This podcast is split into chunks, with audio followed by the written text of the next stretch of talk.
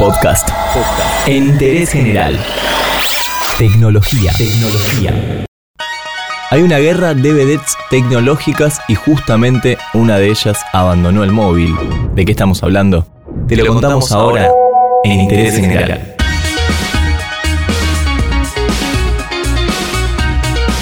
Google cortó colaboración con Huawei. Según trascendió, los futuros dispositivos del gigante chino no tendrán acceso a Google Play, a YouTube, a Gmail, entre otras aplicaciones que también existen en el Play Store. Esto tiene que ver con el marco de la llamada guerra comercial que desató el presidente de Estados Unidos, Donald Trump, contra Pekín. El mandatario firmó una orden ejecutiva que prohíbe el uso de equipos de telecomunicaciones fabricados por compañías consideradas como una amenaza para la seguridad nacional. Poco después, el Departamento de Comercio de Estados Unidos anunció que incluirá a Huawei y a 70 empresas afiliadas a su llamada lista de entidades.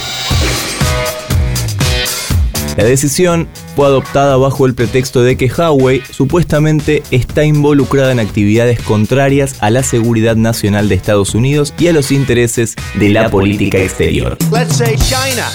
China, China, China, China, China, China, China, China, China, China, China, China, China, China. I have to have my China. Hay que destacar que vivir en China es como estar en una realidad tecnológica paralela, en la que Google no existe, algo que nosotros no estamos acostumbrados. Ahí las cosas son un poco diferentes. Si querés encontrar una casa, no la buscas en Google Maps, las búsquedas se hacen a través de una aplicación llamada Baidu.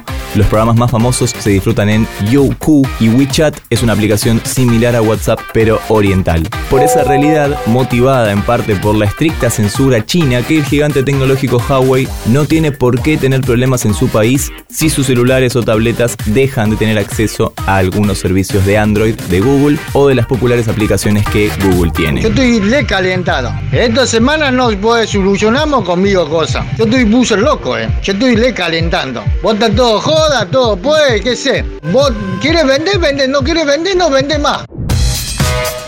Pero por supuesto que esta situación cambia en cuanto al plano internacional desde la prohibición de Trump abre diferentes incógnitas a ¿qué pasa si ahora tenés un Huawei? Bueno, aunque Google no aclaró si estas restricciones van a ser duraderas, Huawei no tiene un buen panorama a corto plazo porque la medida puede alejar a los consumidores y hacerlos caer del segundo puesto. Hay que destacar que hay que destacar que es un fabricante a nivel global con ventas de 59.1 millones de unidades vendidas. En cuanto a Google, anunciaron que suspenderán toda actividad comercial con Huawei, pero en un comunicado indicó que mientras cumple con todos los requisitos del gobierno de Estados Unidos, los servicios como Google Play y Security seguirán funcionando en cualquier dispositivo existente de Huawei. Esto por ahora, por supuesto. Los usuarios no podrán utilizar la tienda de Google, sus propias aplicaciones, el ayudante Google Assistant y el servicio de Gmail. Si vos ya tenés un teléfono de la firma china, aseguran que no vas a tener problemas en instalar las nuevas aplicaciones ni descargar las actualizaciones para los servicios de Google. Esto es porque los dispositivos ya fueron verificados bajo los procesos de seguridad.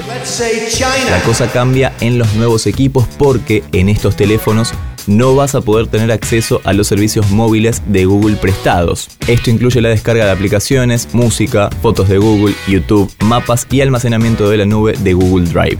¿Y qué están haciendo para contrarrestar esto? Bueno, desde Huawei están desarrollando un nuevo sistema operativo destinado a reemplazar a Android. Algunos señalan que provisoriamente ha sido bautizado como HongMeng y precisan que su desarrollo no es nuevo, sino que se habría iniciado en 2012, luego de que Estados Unidos comenzara a investigar a empresas chinas. Lo cierto que está todavía en fase de prueba y se espera que sustituya a Google en forma gradual.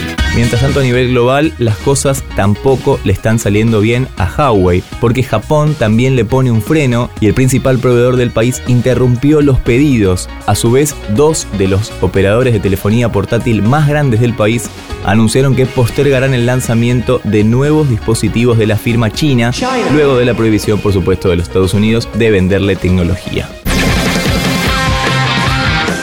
Por supuesto que este no es un tema que se quede acá, la guerra va a continuar y muchos usuarios se siguen preguntando qué va a pasar con sus teléfonos. Bueno, te vamos a contar todo en Interés General. Entérate de esto y muchas cosas más y muchas cosas más en interésgeneral.com.ar.